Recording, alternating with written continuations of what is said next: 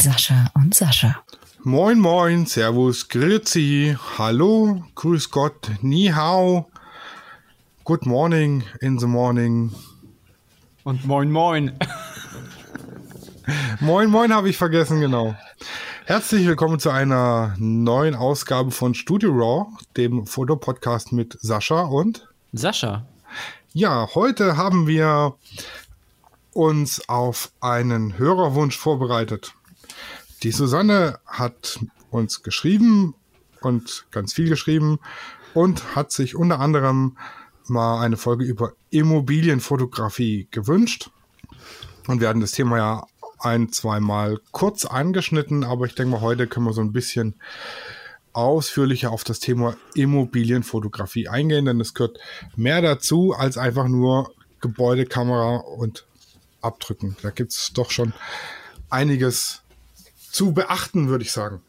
Ich habe schon die ganze Zeit überlegt, wie es auf Deutsch heißt. Ich kenne nur den neudeutschen Begriff wie Real Estate. Ja, Real Estate hört sich für mich so ein bisschen an nach Altersheim. Frag mich nicht, wie ich da drauf, aber Real Estate habe ich am Anfang immer mit irgendwie mit, mit Altersheim in Verbindung gebracht. Mhm. Wie ist, wie ist denn der, der englische Begriff für Altersheim? Keine Ahnung. das weiß ich jetzt tatsächlich nie. Retirement Home, okay. Retirement Home, das ist auch so wieder so simpel. Ja, aber von Retirement zu Real Estate ist vielleicht, keine Ahnung, irgendwann, irgendwie haben sich da, hat sich was im Hirn falsch verknüpft bei mir. Auf jeden Fall geht es um Immobilien oder Real Estate Fotografie. Ja. Wollen wir, wollen wir den Begriff erstmal vielleicht ein bisschen definieren?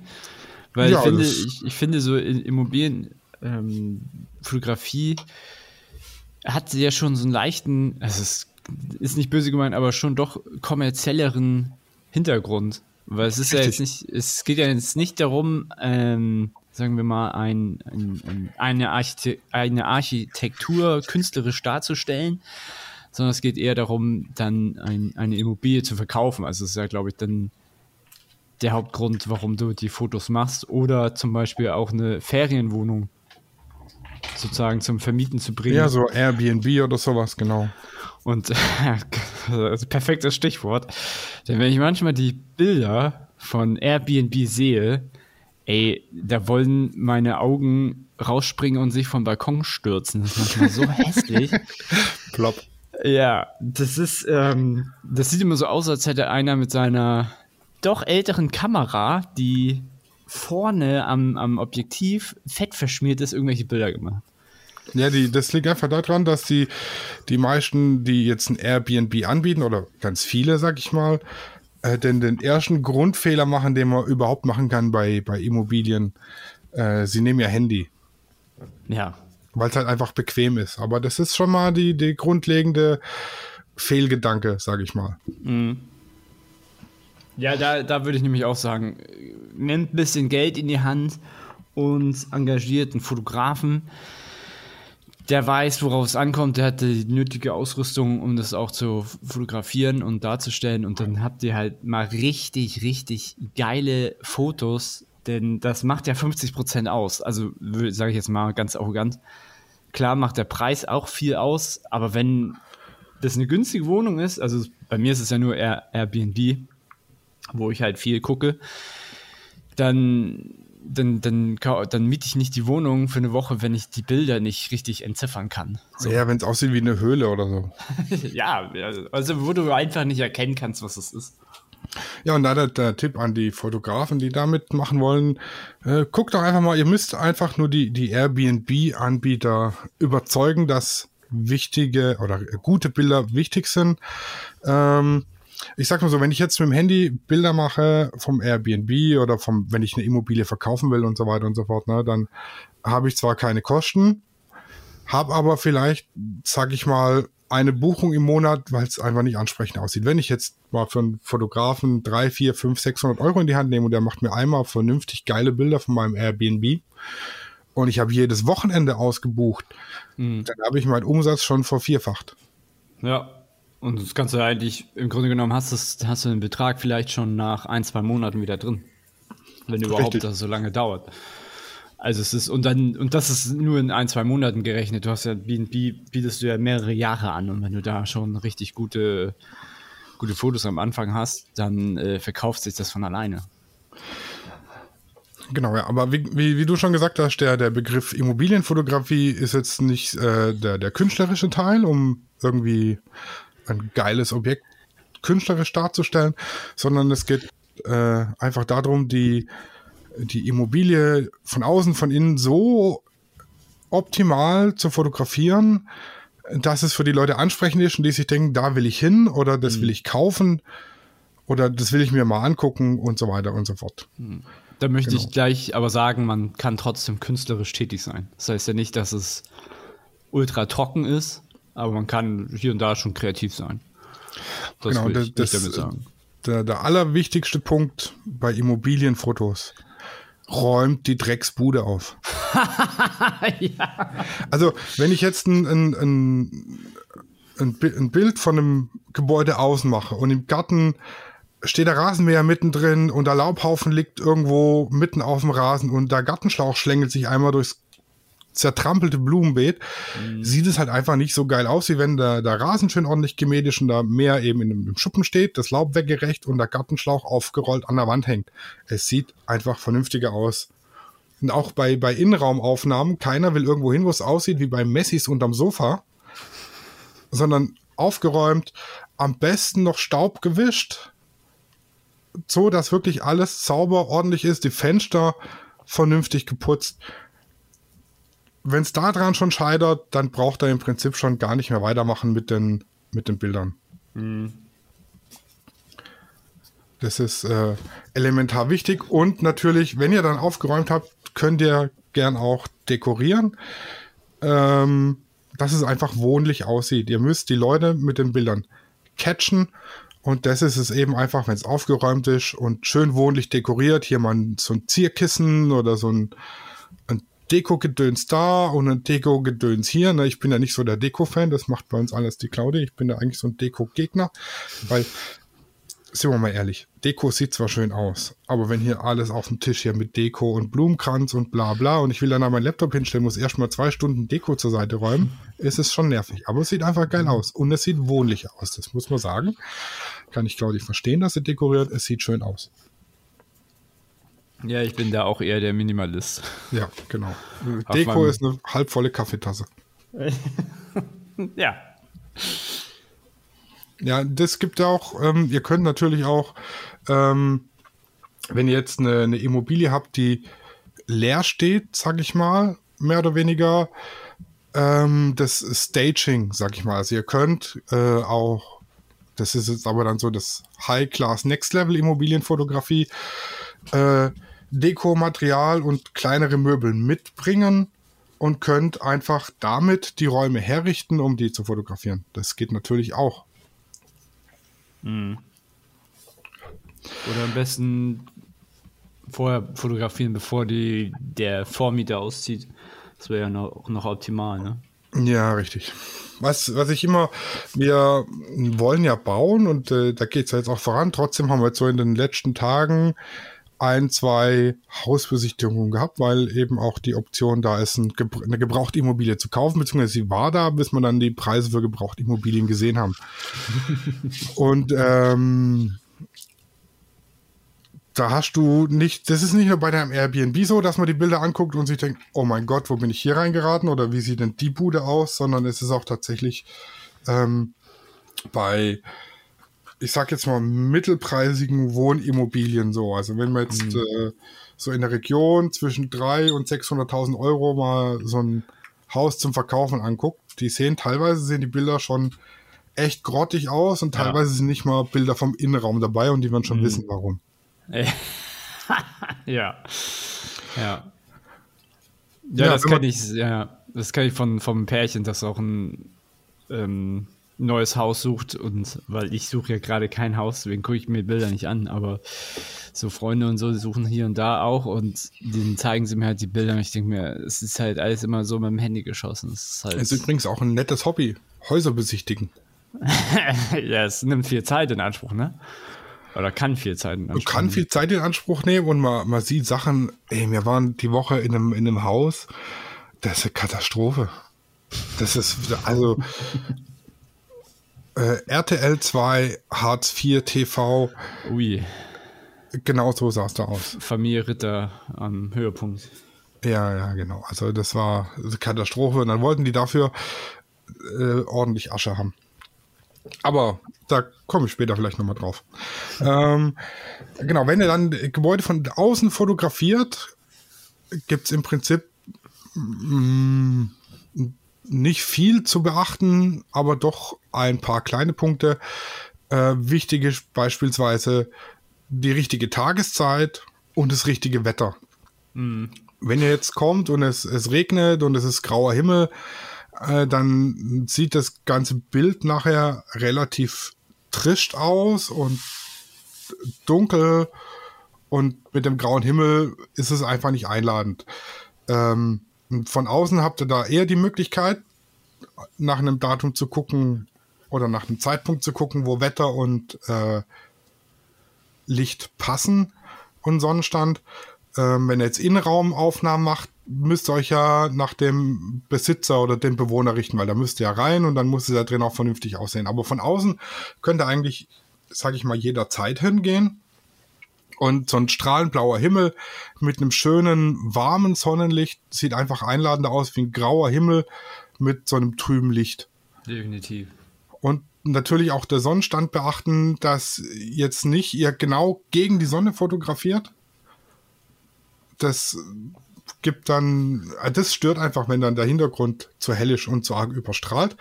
Das mal das erste, also auf, auf Sonnenstand achten, da könnt ihr auch so Sonnenstand-Apps nutzen und äh, aufs Wetter achten. Und wie ich es in der Folge Nummer, keine Ahnung, was schon erwähnt habe, achtet darauf, dass ihr keine stürzende Linien im Bild habt. Ich glaube, das war vor drei Folgen oder so, ne? Ja, genau. Das ähm, idealerweise habt ihr ähm, die Kamera parallel zum Bild. Also die, die Bildebene, die Sensorebene, Filmebene immer parallel zu den Linien, dann stürzen die nicht. Sobald die Kamera irgendwie nach oben oder nach unten geneigt ist, fangen an, die, die Linie nach oben wegzukippen. Und das ist einfach ein unnatürliches Bild, weil fürs menschliche Auge gibt's an sich keine stürzenden Linien. Das gibt's nur ähm, fotografisch, Ja. sage ich mal. Und was auch ganz wichtig ist, richtet euren Horizont gerade aus. Dass es, dass, um dass wirklich die, die Linien gerade, also die, die Dachkante, sage ich mal, gerade im Bild ist und dass das Haus nicht aussieht, als würde es jeden Moment nach links aus dem Bild rausrutschen oder nach rechts aus dem Bild rausrutschen. Weil äh, keiner, keiner kauft ein Gebäude, das vom Erdrutsch gefährdet ist. Ja, schwierig. Ja, schwierig, genau. Was sagst du, was sagst du zu einer Drohne? Ja oder nein? Bedingt Drohnenfotos. ja. Mm, durch die Drohne hat man eben den Vorteil, dass man auch andere Perspektiven einnehmen kann, die man so nicht einnehmen kann. Äh, der Nachteil an der Drohne ist, dass sich einige Nachbarn eventuell gestört fühlen und dass der Gesetzgeber da strenge Reglementierungen vorgibt. Äh, zum Beispiel zum Thema Fliegen in stark bewohntem Gebiet. Ja. Da brauche ich wieder eine Sonder- oder Ausnahmegenehmigung. Mhm. Was da allerdings geht, auf jeden Fall sind Hochstative. Ah, ja, okay. So 3,8 Also- Meter. Acht. Ja, also hier gibt es durchaus, ich bin jetzt in so einem Hochstativ-Online-Shop.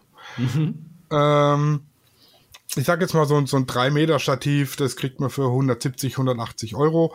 Man sollte halt darauf achten, dass es nicht zu billig ist. Es muss ja das Gewicht der Kamera tragen.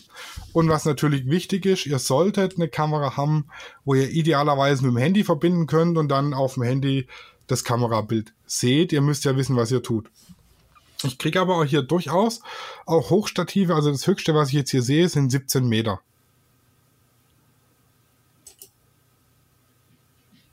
Das ist ganz schön viel. Ja, ich wollte gerade sagen, da ist jetzt aber still. Da ist 17 Meter Hochstativ und, und das ganze Ding auszufahren. hat es wie so eine Luftpumpe dran. Das ist also praktisch pneumatisch äh, auszufahren, weil irgendwann kann ich es auch nicht mehr ausziehen. Es kostet halt dreieinhalbtausend Euro. Oh, ich habe ein günstigeres. Echt? Ich habe eins für 1600 gefunden. Wie hoch? 17, 17, 17 Meter Alu. Ja, aber so ein Einbein dann. Nur das muss man natürlich dann jede Nee, nee, einzelne hat- Stufe von Hand ausziehen. Es hat schon drei Beine. Drei Bein. Und dann aber von Hand zum Ausziehen wahrscheinlich, ne? Ja, sieht so aus. Ja. Wow. Das Also damit könnt ihr, könnt ihr auf jeden Fall äh, die Drohne, sage ich mal, ersetzen, falls Mhm. ihr mh, äh, also sagen wir so, die Voraussetzung für eine Drohne gewerblich zu nutzen. Ich brauche einen Drohnenflugschein. Ich brauche in ganz vielen Bereichen eine Sondergenehmigung. Ich brauche eine Versicherung. Und die Drohne muss natürlich auch entsprechend gekennzeichnet sein und ich muss damit umgehen können vor allem. Das sind so die Punkte. Ein Hochstativ, da brauche ich keine Genehmigung, da brauche ich keine Versicherung. Ich muss nur aufpassen, dass ich das Ding keinem auf den Kopf schlag. Ah, 17 Meter ist aber auch echt viel. Ja, und so ein. Genau, ich sag mal, ein normales Stockwerkshöhe sind ah, 2,10 Meter, 2,20 Meter, vielleicht 2,30 Meter, je nach Immobilie. Dann noch die Deck Decke dazu, Deckenstärke nochmal 20 Zentimeter, 2,40 Meter. Zweiter Stock drauf, Dach drauf, dann sind wir vielleicht bei 8 oder 10 Meter. Also bin ich schon höher als das Haus mit so einem 16 Meter Stativ. Da hätte ich ja schon fast Angst um meine Kamera. Und deshalb ist sie ja versichert. Ja, und wie krass. gesagt, dann eben eine Kamera, die sich äh, mit dem Handy verbinden lässt über WLAN oder Bluetooth. Bluetooth könnte bei 16 Meter, hm, ja doch, könnte funktionieren noch. Hm, gerade Linie. Hm. Ja, und ansonsten, wie gesagt, darauf achten, äh, gerade Linien, ähm, Kamera, Bildsensorebene immer parallel zu dem, zum Objektiv, dann stürzen die Linien nicht. Und wenn ihr perspektivisch von unten nach oben fotografieren wollt, dann nutzt ein Tilt-Shift-Objektiv, damit kriegt ihr dann die stürzenden Linien auch wieder weg. Genau. Die gibt's äh, günstig in komplett manuell, gibt's aber auch teurer, dann machen sie also zumindest einen Autofokus und die Blende äh, elektrisch bedienbar. Meins ist ja mit manuellem Fokus und manueller Blende, aber dafür günstig gewesen. Das waren, glaube ich, 300 Euro oder so. Das war okay. Ja, da frage ich mich gerade, wann brauchst du da großartig den Autofokus? Wenn, also wenn du jetzt Immobilien fotografierst, brauchst du ja eigentlich selten Autofokus.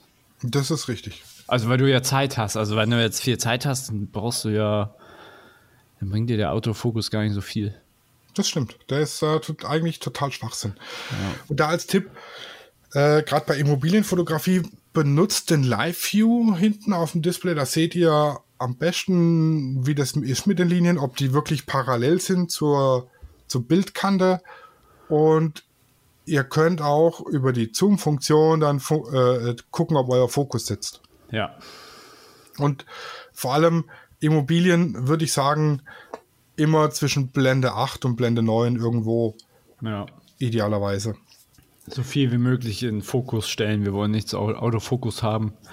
Wir brauchen in dem Fall kein schönes Bouquet, sondern wir wollen einfach alles sehen können. Genau, was man höchstens machen kann, dass man irgendwie vielleicht noch an so einer kleinen Ecke irgendwie einen bunten Busch in den Vordergrund nimmt, der das Bild so ein bisschen freundlicher macht, muss aber nicht sein. Das geht ja tatsächlich um die Immobilie. Würdest du, würdest du empfehlen, wenn du jetzt innen drin bist, also in, in der Wohnung zum Beispiel, ähm, HDRs zu machen? Ich würde sogar außen empfehlen, HDRs zu machen. Außen, außen auch, ne? Ja. Ähm, HDR, für alle, die es nicht wissen, kommt von High Dynamic Range. Das bedeutet, meine Kamera hat einen gewissen Dynamikumfang und äh, entweder, also wenn ich jetzt einen ganz arg hellen Himmel habe und ich sag mal ein schwarz gestrichenes Haus, dann brennt mir entweder der Himmel aus und ich habe einfach nur noch weiß und erkenne da gar nichts mehr. Oder ich erkenne einfach keine Wände, sondern nur noch schwarz. Und oder wenn ich irgendwo einen Schatten habe oder so. Deshalb mache ich eine Belichtungsreihe, idealerweise mit minus zwei, also zwei Blendenstufen unterbelichtet, normal belichtet, zwei Blendenstufen überbelichtet und setze mir die nachher in Lightroom, Photoshop oder eben dem Bildbearbeitungsprogramm eurer Wahl zusammen zu einem Bild, wo praktisch ähm, alles zu sehen ist. Alles zu sehen ist, wo die, die Tiefen vernünftig zu sehen sind, wo die Lichter nicht ausbrennen und auch so die Mitten vernünftig dargestellt sind. Ja. Da genau. brauchen wir auch nicht zu sehr. Also bei HDR kann man ja auch durchdrehen bei der Bildbearbeitung, aber da würde ich halt ganz realistisch bleiben und gar nicht zu viel. Ja, nicht zu viel das Bild zerstören, sag ich mal, sondern äh, sehr, sehr nah der Realität zu bleiben. Nur, dass es geht nur darum, dass wirklich alles zu sehen ist, Schatten und aber auch helle genau. Spots. Deshalb, ähm, das, deshalb würde ich jetzt auch schon im Außenbereich mit, mit HDR arbeiten und nicht nur im Innenbereich. Da aber als Tipp, nutzt nicht die, also wenn eure Kamera so eine, so eine HDR-Funktion hat, hm. dass euch am Schluss ein fertiges JPEG ausspuckt. Oh Gott, bloß nicht. Benutzt die nicht. Nee. Macht's entweder über Bracketing, wenn eure Kamera das kann. Wenn nicht, macht's einfach manuell zwei Blendenstufen hm, drunter.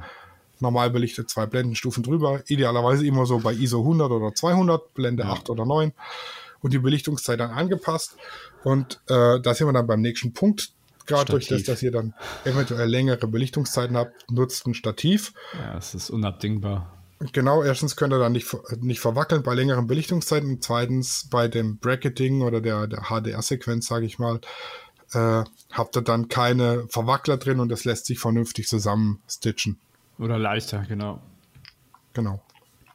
Äh, und vor allem so ein Stativ lässt sich auch vernünftig ausrichten äh, über die Wasserwagen, dass es in alle Richtungen im Wasser steht. Und damit habt ihr dann auch schon die stürzenden Linien wieder raus aus dem Bild, wenn, die, wenn das Stativ im Wasser steht. In 99 Prozent der Fälle. Ah. Genau, die kommen, wie gesagt, erst wenn die Kamera nach oben oder nach unten schaut, dann fangen an, die Linien wegzustürzen und dann muss man es mit einem Tilt-Shift rauskorrigieren. Das geht. Hm. Ist aber, wenn man nicht unbedingt eine Perspektive nach oben drin haben will, eigentlich vollkommen unnötig. Ja, das stimmt. Wir gucken ja nicht so. Also wir gucken, wir gucken eher nach unten, weil ich weiß gar nicht mehr, wir gucken eigentlich eher geradeaus. Genau, wir gucken in der Regel geradeaus, aber auch wenn wir nach oben gucken, im natürlichen Blick ist, sind die Linien gerade und brechen nicht weg. Das mhm korrigiert der Kopf irgendwie automatisch raus oder vielleicht haben wir eine automatische Tilt-Ebene im, im Auge drin eingebaut. Ich weiß es nicht. Ich bin kein, wir, wir beachten kein Biologe. Das, ich, gar nicht. Wir beachten das, glaube ich, gar nicht. Ja. ja, dann, wenn wir dann drinnen sind, ähm, ist es auch wieder wichtig, räumt die Bude auf, guckt, dass der Klodeckel zu ist, guckt, dass Verlängerungskabel versteckt sind, guckt, dass die Fenster geputzt und zu sind, Rollläden aufmachen, dass Licht in die Bude kommt. Äh, es müssen erstmal auch wieder innen drin die Grundbedingungen stimmen. Und da kommen wir jetzt zu so einem Trick, der ist mir jetzt bei der letzten Besichtigung aufgefallen. Da hatten sie ein Bild gemacht vom Kinderzimmer und da stand das Bett so, dass das Jugend, also Jugendzimmer, das war so ein 1,40 Meter Jugendbett oder 1,60 Meter, keine Ahnung, wie groß sie sind. Äh, auf jeden Fall so, dass meine Füße raushängen. Ähm, das stand praktisch längs im Raum und dann war da rein fotografiert und dann sah der Raum richtig groß aus. Und als wir dann jetzt zur Besichtigung da waren, stand das Bett quer im Raum und der Raum war tatsächlich nur so breit wie das Bett. Also das, das Bett, das ging von vorne bis, bis hinten, stand vorne an der Wand, stand hinten an der Wand, so breit war der Raum. oh Gott. Ja, jetzt war das natürlich smart, was die gemacht haben. Die haben für die Aufnahme das Bett gedreht, dass man nicht sieht, eh, der Raum ist ja nur 1,40 Meter breit. Mhm. Ja, also ihr könnt auch Möbel so umstellen, dass es für die Bilder und für die Darstellung vom Raum vorteilhaft wirkt. Genau.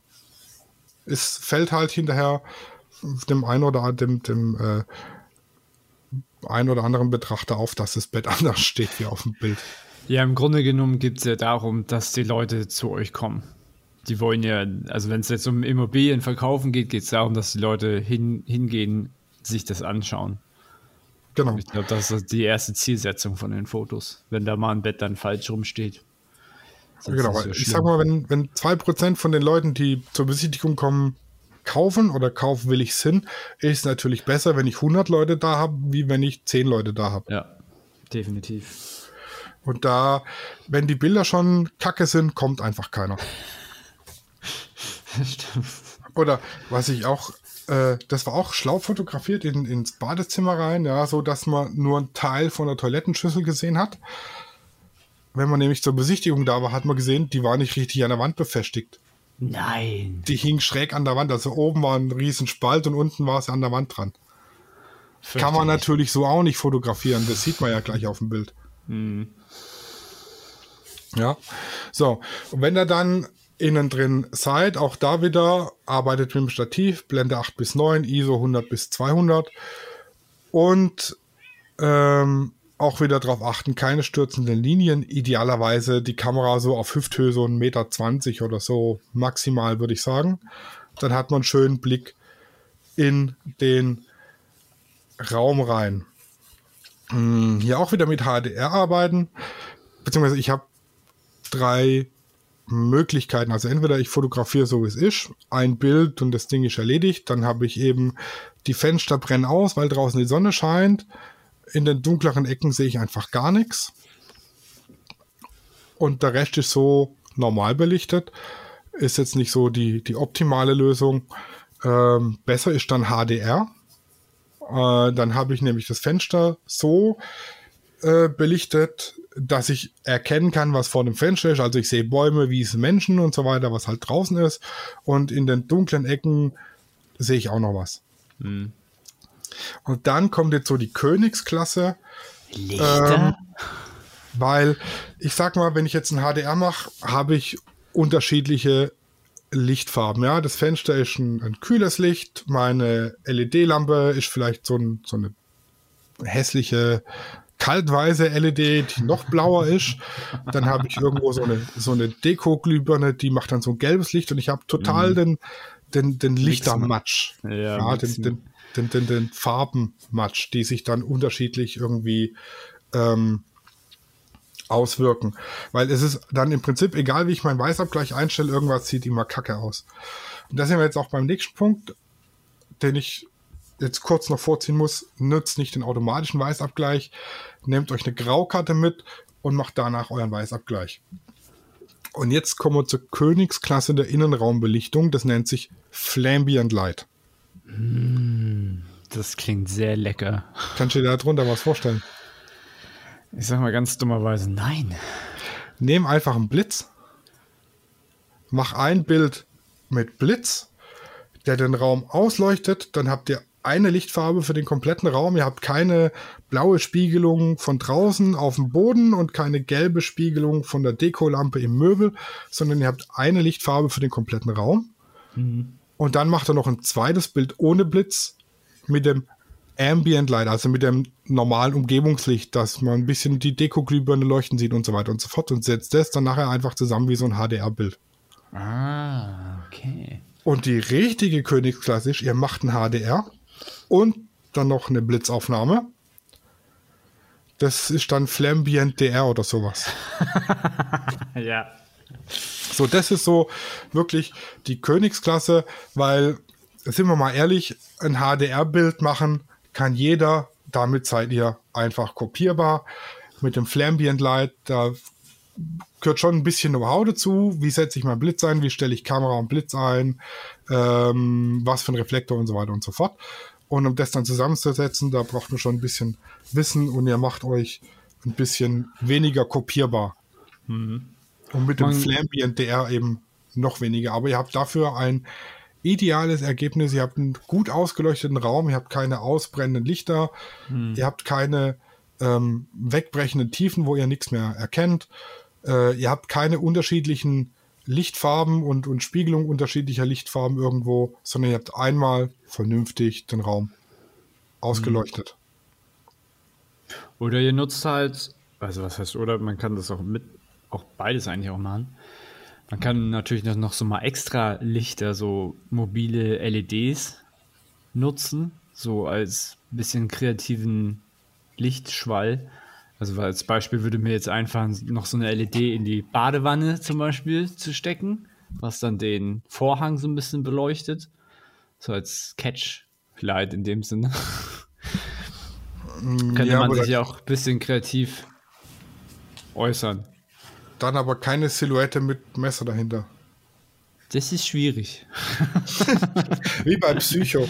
ja, das wäre eigentlich schon wieder super witzig. Gibt es nicht auch so Vorhänge, wo die Silhouette immer da ist? Ich habe keine Ahnung, ich habe keinen Duschvorhang. Aber mal, es gibt alles. Äh, ja, mit Licht kann man halt natürlich richtig viel rumspielen, aber da wird es halt super kompliziert, ne? Ja, und da Licht ist auch ganz wichtig, weil ihr müsst gucken, dass die, die Räume vernünftig hell, freundlich beleuchtet sind. Wenn ihr einfach hergeht und ein Bild macht und das Ding ist dann unterbelichtet und trüb, dann sieht es aus, als würdet ihr in einer Höhle wohnen und das will dann auch keiner kaufen. Also eine Hobbit-Höhle wäre eigentlich ganz schick. Ja, also eine Hobbit-Höhle, ja, aber. Ne? Ja, und was, äh, genau, ähm, wenn ihr jetzt einen quadratischen Raum habt, stellt die Kamera einmal in jede Ecke. Also einmal aus jeder Ecke raus ein Bild machen. Wenn es nichts ist, kann das danach immer noch löschen.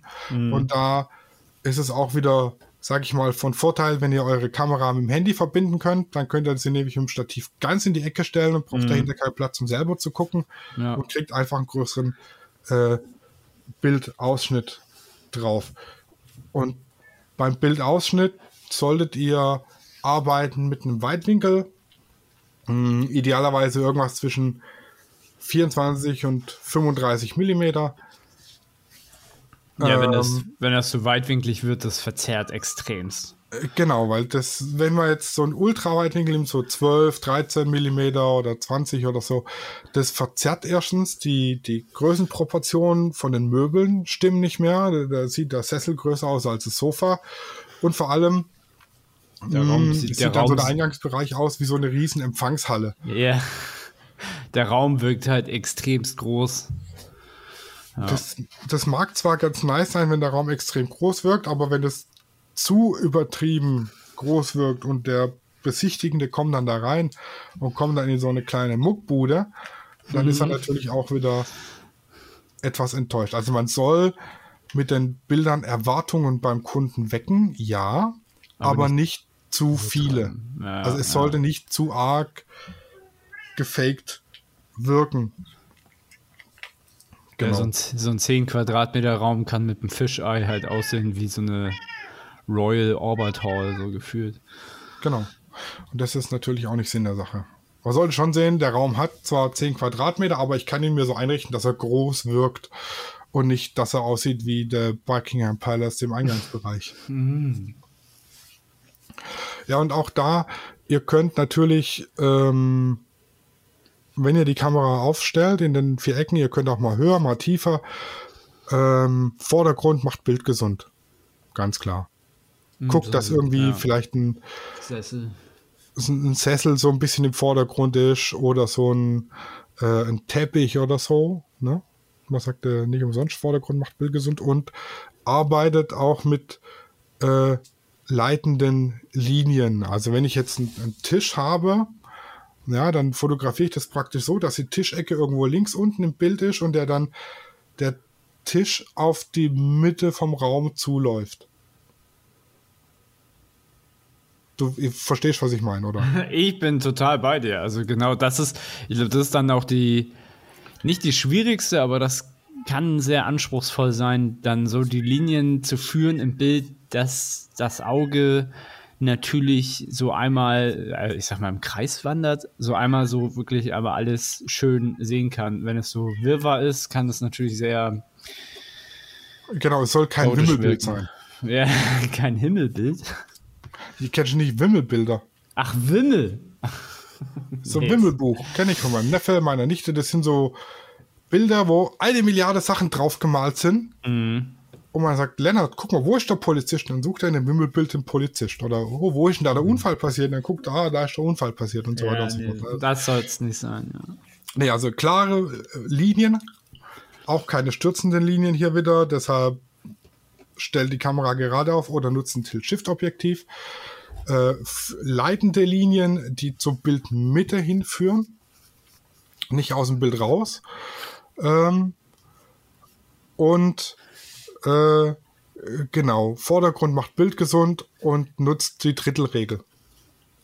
Also wenn ich jetzt einen, einen großen Raum habe und der hat ein Fenster, dann fotografiere ich das so, dass das Fenster beispielsweise jetzt, also wenn es so ein bodentiefes Fenster ist, dass das Fenster so im rechten Bilddrittel ist und im, auf dem den linken zwei Dritteln, sage ich mal, sind dann Couch, Tisch, Wand Mhm.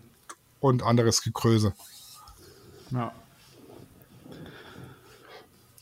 Ja, genau. Und das, äh, also die, die Tipps für innen nochmal kurz zusammengefasst. Guckt, dass die Fenster richtig belichtet sind, dass man rausgucken kann. Guckt, dass ihr auch in den dunklen Bereichen was seht, also nutzt HDR oder Flambient Light. Ähm, guckt, dass ihr keine stürzenden Linien habt.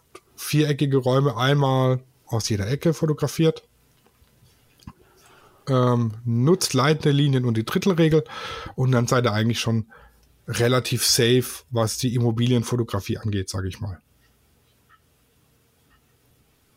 Ich denke mal, der Rest kommt mit der Zeit. Also, wenn ihr das öfters machen wollt als Fotograf, so beruflich, man, da hat man immer einen Job. Da Das ist ich, richtig. Der, ich glaube, der Rest kommt mit der Zeit. Also, Genau. da werdet ihr, ihr werdet dann durch die, ich sag mal, durch die ganze Arbeit äh, werdet ihr automatisch, sagen wir mal, äh, Tipps, also so, so Kniffe werdet ihr dann alleine rausfinden. Genau, weil Learning by, by Doing. Also man lernt ja mit seinen Aufgaben, man wächst mit seinen Aufgaben. Ähm, ja, was noch wichtig ist, das ist eigentlich bei allem, was die Fotografie angeht, wichtig. Spart nicht an der Ausrüstung. Wenn ihr euch jetzt ein 50 Euro Objektiv vor die Linse schraubt, ein Bild ist eben nur so gut wie sein Objektiv, Ja. mit dem es gemacht wird. Ich Dann würde, kann das einfach nichts sein. Ich würde da echt ein Tilt-Shift auch empfehlen. Das hatten wir übrigens in der Folge 28. Oh, Und- da hat einer recherchiert nebenher. Und oder halt ein manuelles Weitwinkel. Also ich habe selber persönlich einen 20 Millimeter. Das ist noch so ganz haarscharf dran, dass die Seiten noch so ein bisschen, aber es geht. Also ich finde es noch völlig in Ordnung. Äh, Weitwinkel und dann halt, es muss halt kein Autofokus sein. Ihr habt alle Zeit der Welt, ihr könnt manuell fokussieren. Und da bekommt ihr halt schon extremst gute Gläser für einen geringen Preis, weil die Mechanik halt manuell ist. Also das ist halt eigentlich das Gute an manuellen Gläsern. Ihr bekommt ex extremst gutes Bildmaterial für einen geringen Preis. Und, Ja, und wer, wer wissen will, woran man gutes Objektiv erkennt, der hört einfach in die Folge 26 rein. jetzt, jetzt, jetzt hast du wieder recherchiert. Aber hallo, aber Ja, sowas aber- von. Äh, das war ja auch die Königsfolge eigentlich. Also ich Und- hatte, ich hatte ja schon die ganze Zeit offen, um zu gucken, in welcher Folge ging es jetzt ums Tilt-Shift-Objektiv, aber ich kann nicht reden und lesen gleichzeitig. Da kriege Ja. ich Synapsengulasch und dann kommt nur Käse raus. Den habe ich eigentlich die ganze Zeit. Und ähm, ja, und was ich euch empfehlen kann, ist auch dann eher eine höher auflösendere Kamera, also mit mehr Megapixel, umso mehr Details kommt ihr eigentlich auch aufs Bild. Aber auch nur so bedingt, weil im Internet sind die Bilder ja dann wieder so klein. Genau. Äh, ja, Also tendenz tendenziell würden da schon 20 Megapixel reichen. Aber wenn ihr mehr habt, ist jetzt auch nicht verkehrt. Also da könnt ihr ruhig auch eine höher Megapixel-lastige Kamera kaufen. Das wäre jetzt nicht so schlimm. Ja, aber wir haben ja gelernt, äh, je mehr Megapixel die Kamera hat, desto besser muss das Objektiv sein, Ja, weil das muss ja auch die Auflösung schaffen. das stimmt. Ja, und äh, genau, ich glaube, wir machen demnächst mal noch eine Folge über die, die richtige Königsklasse in der Immobilienfotografie 360 Grad. Oha. Virtuelle Rundgänge. Also ich habe es tatsächlich schon gemacht. Virtuelle Ja. Rundgänge erstellt durch ein Gebäude.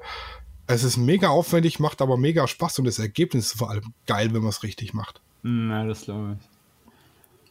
Das Da- glaube ich. Ja, ansonsten kurz zusammengefasst, räumt die Bude auf, innen und außen, guckt, dass ihr zur richtigen Tageszeit da seid. Das gilt übrigens auch für Innenaufnahmen. Wenn ihr die abends macht, ist es draußen vorm Fenster dunkel, was jetzt natürlich auch wieder einen schlechteren Eindruck macht, als wenn draußen strahlender Sonnenschein ist und ein paar bunte Bäume. Oder eine Schneelandschaft oder was auch immer. Auf jeden Fall sollte das draußen auch ansprechend sein. Im Zweifel, ja, aber das ist schon wirklich grenzwertig und haarscharf am, in Anführungszeichen, Betrug vorbei. Tauscht einfach das aus, was im Fenster angezeigt wird. ja, wenn es so hässlich ist, ne?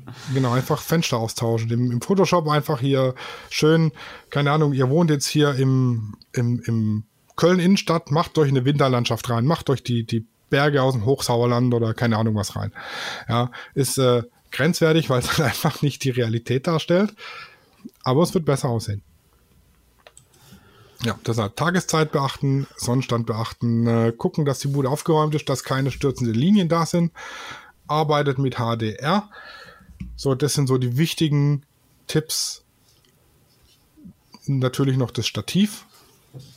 Und dann klappt es auch mit dem Immobilienfotografieren. Definitiv. Ja, und eben ja, die, die Bude so hindekorieren, dass es vernünftig aussieht. Stellt zur Not ein Bett oder einen Schrank um äh, wenn es dem Raum gut tut. Am besten, ihr kennt euch so ein bisschen mit Inneneinrichtung aus, so Innenarchitektur, Tine Wittler-Style.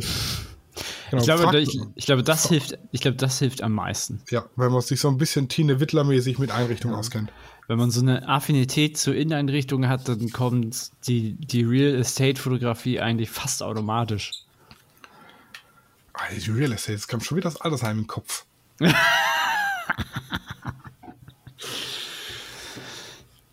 Alterswohnsitz. Ja, dann sind wir eigentlich. Äh, du hast deine Tipps. Ich habe hab ja meine, ich, ich hab meine Tipps durch. Diesmal nicht so viel dazugeben können. Ja, das mal, ich war vorbereitet. Also, es kommt selten vor, ja, aber ich war das mal vorbereitet as fuck. Vor allem, weil ich ja selber teilweise schon, also jetzt nicht im, im, im gewerblichen und professionellen Bereich, sondern einfach aus Hobby und Spaß raus mhm. ausprobiert hatte. Ja, ich bin mehr der, der dann außen fotografiert. Da hatte ich dann eher meine Erfahrungen gesammelt. Aber von drin. Ich weiß gar nicht, ob das auch wirklich so meins wäre. Aber also würde ich definitiv machen. Also ich muss sagen, die Küche, die ich fotografiert habe, das hat schon Spaß gemacht, die so richtig mhm. schön darzustellen. Das war schon, ich mag ja Einrichtungen und ich mag Küchen und so. Vor allem Küchen mag ich. Mhm. Küchen sind geil. Küchen, weil man kann essen. wir das Essen erstmal machen. Also ich habe ja mehr ja. Spaß am, am Essen machen wie am Essen selber. Nee, am Essen selber habe ich am meisten Spaß. Ich hab, und Kochen habe ich auch Spaß, aber am Saubermachen habe ich gar keinen Spaß. Oh nee, gar nicht. Das kann gerne ein anderer machen. Ja, deshalb habe ich ja mein Karfreitags Maultaschenessen äh, ausgelagert an meine Schwester. Sonst habe ich es immer gemacht die letzten Jahre. Das Mal war meine Schwester dran. Ich hatte oh, keinen, ja. keinen Bock zum Saubermachen. Ja, ich habe ich hab jetzt vegane Maultaschen entdeckt. Ja? Ganz, ganz, ganz schlimm, ja. Super lecker. Das kannst also du kannst jetzt einem Schwaben, ja. Nicht, ich, nicht mit veganen Maultaschen. das ja. willst du jetzt nicht wirklich machen. Äh, doch, also mir reicht's. ich bin froh, dass ich die Alternative habe. Ja. Äh, Gut, gutes hattest... Essen, ne? Ist übrigens der Sex des Alters. Ach so. Ja. Mist. Daher kommen ja auch die, die Begriffe Food Porn und Foodgasmus. Ach, daher kommt das. Und Gaumensex. Das, äh, okay, das, ähm, ja. Du hattest, du hattest aber noch einen Tipp für uns. Genau, und zwar habe ich, also ich habe es schon länger mal angefangen, habe es jetzt aber wieder ausgegraben. Äh, und auch das ist jetzt keine bezahlte Werbung. Werbung. Wir kriegen da kein Geld für. Ich sage das einfach, weil es mir Spaß macht. Äh, so ein Fotografen-Online-Game. Ja. Ähm, klingt jetzt auf den ersten Hören erstmal komisch. Fotografie Online-Game, was ist das? Äh, das ist ganz einfach. Guru Shots nennt sich das Teil. Ähm, da gibt's all verschiedene Fotografen, also verschiedene Challenges, sage ich mal, ja. Die, die Gurus, das ist so die höchste Stufe, die man da erreichen kann, können Challenges starten. Und zu den Challenges reicht man dann Bilder ein und die Community verteilt eben äh, ich sage jetzt mal Likes an die Bilder und äh, entsprechend den, den Likes, die man kriegt, steigt mein Ranking oder eben auch nicht. Ich bin jetzt zum Beispiel in einer Challenge drin, die heißt äh, Portrait Photographer of the Year. Also da geht es praktisch um Porträts. Dann bin ich in einer drin, die heißt Wonderful Woman. Da geht es natürlich um Frauen darzustellen, wie nee, Powerful Woman, um, um starke, powervolle Frauen darzustellen. Dann bin ich in der Challenge, die heißt It's a Wedding, in der Challenge, die heißt Elegant. Da geht es darum, irgendwas darzustellen, was elegant ist, ob es jetzt ein, hm, so ein Flamingo ist, der elegant dasteht oder irgendein mhm. elegantes Kleid oder so. Und in einer Challenge, die heißt Framed in a Frame, also praktisch alles, was so in einem im weitesten Sinne in einen Rahmen gefasst. Da habe ich jetzt zum Beispiel eins von meinen Wasserbildern drin, äh, wo Katja im, in meinem Pool liegt, äh, eingerahmt von Blumen. Ja? Ah, mh. Genau, und dann ähm, reiche ich die da ein und dann kann ich loslegen, die Bilder der Mitbewerber zu sagen, gefällt mir, das, das, das, das und jedes Bild, das mir gefällt, kriegt jetzt entsprechend Punkte. Ähm, genau, jetzt ist die Frage, warum sollte ich da überhaupt voten? Ähm, man hat einen sogenannten Exposure-Bonus in den Challenges. Das bedeutet, je, je höher der Exposure-Bonus ist, desto öfter wird das Bild bei den Votenden angezeigt. Mhm. Und mein Exposure-Bonus steigt, wenn ich bewerte. Mhm. Das heißt, jedes Mal, wenn ich Bilder bewerte, kriege ich einen Exposure-Bonus dazu, der dann mit der Zeit wieder zurückgeht und dann muss ich wieder bewerten, dann steigt er wieder und so weiter und so fort, genau. Ähm, ja, ist eigentlich ganz nice, macht Spaß, sich zu ja, an anderen zu messen, sage ich jetzt mal. Mhm. Und man kommt vor allem durch das Bewerten, kommt man auch äh, auf die eine oder andere nette Idee. Natürlich sind Bilder dabei, da denkt man sich, wow, warum? raus. ja, äh, aber das ist äh, eben Geschmackssache. Ich, und ich muss sagen, ich bin jetzt äh, so ein bisschen, ein kleines bisschen stolz. Ich bin jetzt hier bei der Elegant Challenge. Gestern war ich auf Platz 2 von 4000 Teilnehmern. Jesus Christus. Konnte dann über Nacht logischerweise nicht bewerten. Mein Exposure Level ist gefallen. Dann war ich heute früh auf Platz 100 und jetzt bin ich wieder auf Platz 43. Also ich kämpfe mich jetzt langsam wieder nach oben. Krass. Und die Challenge geht jetzt noch zwei Tage. Da hast du nur ein Bild. Da habe ich, also es ist von Challenge zu Challenge unterschiedlich. Ja. Äh, die Elegant Challenge, da konnte ich jetzt vier Bilder einreichen. Hm. Ähm, die Wedding, da sind es zwei. Bei äh, hier Framed in a Frame ist es ein Bild, also ist immer von Challenge zu Challenge mhm. unterschiedlich. Mhm. Genau, ähm, für die Gesamtplatzierung zählt die Gesamtzahl aller Punkte auf allen Bildern. Hm. Und so, dann gibt es natürlich auch nochmal Einzelwertung für die Bilder. Gibt es keine Durchschnittsnote, sondern die sozusagen die Summe. Genau, genau die Summe. Ah, okay. Ja, und jetzt äh, Ziel des Spiels ist, Guru zu werden und dann selber Challenges einzustellen. Ah. Man steigt ein als Newbie steigt auf zum Rookie, Challenger, Advanced, Veteran, Expert, Champion, Master und Guru und muss eben, um jetzt vom Newbie zum Rookie zu werden, muss ich 1500 Guru-Shot-Punkte verdienen. Die mhm. verdiene ich eben, indem ich äh, in Challenges beitrete oder wenn ich ein Level aufsteige, kriege ich Punkte. Mhm. Ähm, und ich muss einmal den Level Skilled erreicht haben. Mhm in den Challenges ist es so, dass ich je nachdem bei 500 Likes steige ich im Level auf. Bei 1000 Likes steige ich im, im Level auf. Warte mal, wir können hier mal gucken. Ich weiß gerade gar nicht auswendig. Ähm, also ich fange an mit dem, mit dem Level Popular. Das ist so bis 100 Punkte auf dem Bild ist Popular. Danach wird es zu Skilled, Premier, Elite, All-Star. Das sind mhm. so die, die, mhm. die Level, die man innerhalb einer Challenge erreichen kann. Und vom Newbie zum Rookie zu werden, muss ich einmal den Skilled Level erreichen, nee, dreimal auf dem Skilled Level gewesen sein. Und vom Rookie zum Challenger muss ich dreimal Premier Level gewesen sein. Zum Beispiel. Ach krass. Da hat man ja im, im Grunde genommen so ein bisschen Feedback, ne? Genau, man hat, man hat auf jeden Fall Feedback. Ähm, Kann man da auch untereinander schreiben? Man kann auch untereinander schreiben, genau. Ähm, man kann sich, das ist jetzt relativ neu, in Teams äh, zusammenfinden. Ja. Und wenn dann alle aus einem Team in einer Challenge mitmachen, ähm, gibt es nochmal so eine, so eine Team-Challenge, sag ich mhm. mal. Mhm. Gegen ein anderes Team, das per Zufall dann zugelost wird. Ah, okay. Mhm. Ich muss jetzt zum Beispiel noch zweimal unter den Top 5 in der Challenge landen, dann steige ich vom Champion zum Master auf. Master. Genau. Ja, krass. Also das ist schon, schon sehr nice. Ich glaube, das werde ich die nächsten Tage auch mal aufgreifen.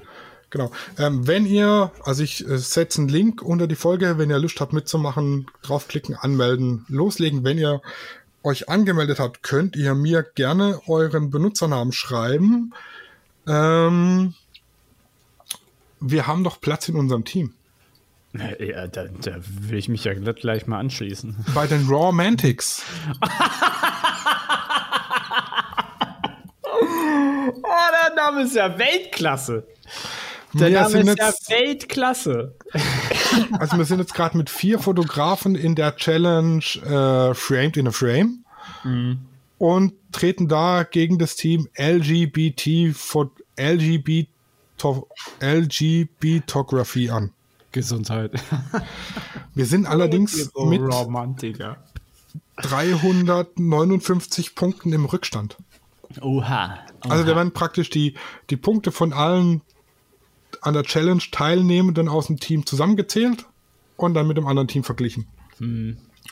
Was jetzt, äh, wenn ihr euch jetzt fragt, okay, das eine Team hat jetzt sechs Mitglieder und das andere hat vier, wie soll das gehen? Das ist ganz einfach. Es werden dann von jedem Team die vier Besten genommen und die anderen, Mitglied 5 und 6, sind praktisch auf Standby. Und wenn jetzt bei, bei dem Vierer-Team einer dazukommt in die Challenge, dann sind da fünf und aus dem Team mit den sechs rutscht einer aus dem Standby in den aktiven Bereich mit rein.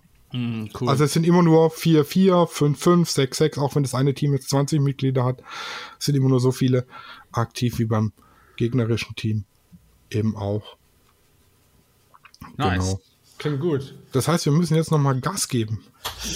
Ja, ich komme dazu und dann, dann rast, wird's ausgerastet. Wir haben noch eine Stunde 45 Zeit, um die Challenge zu. Okay, so viel Zeit habe ich dann nicht mehr. Genau. ähm, was, es, was es für Challenges gibt, auf jeden Fall. Ähm, es gibt extra Challenges, in der nur die Newbies teilnehmen können, dass es eben ähm, fair zugeht, weil es ist klar, wenn jetzt ein Guru und ein Newbie ähm, in der Challenge sind, ja, und ich bin wirklich Newbie und Fotografie-Anfänger, dann habe ich es natürlich schwer, mich da durchzusetzen. Es gibt Das aber auch Challenges, wo eben nur Gurus rein können. Das ist aber echt ein guter Praxistipp. Also eine gute, ja, wie soll man sagen? Ja, das ist, verleitet einen dazu, da halt auch mal Sachen zu machen, die einem man vielleicht nicht gefällt oder auch gar nicht auf die Idee kommt. Andererseits musst du halt auch ein bisschen kreativ werden. Finde ich, finde ich echt gut. Klingt Ja, auf jeden Fall sehr, genau. sehr gut. Ähm, für dich, falls du heute noch rein willst, im Moment laufen äh, die Challenges Solo or Single Subject. Also da geht es darum, ein Gegenstand auf dem Bild. Zum Beispiel jetzt weißer Hintergrund, da vorne Tänzerin zählt als Solo or Single Subject. Würde zählen. Ne?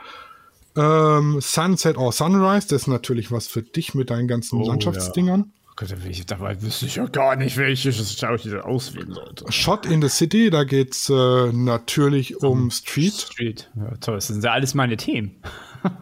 Movement, also in, in Bewegung praktisch. Mhm, Ähm, Car Lovers, Ships, Boats and Yachts, Flowers in Black and White, Oh, das ist auch was. Ist auch abstrakte Natur, Naturfotografie, Child Portrait, Da Metals, Orange and Blue, also ein Bild, das aus Orange und Blau besteht.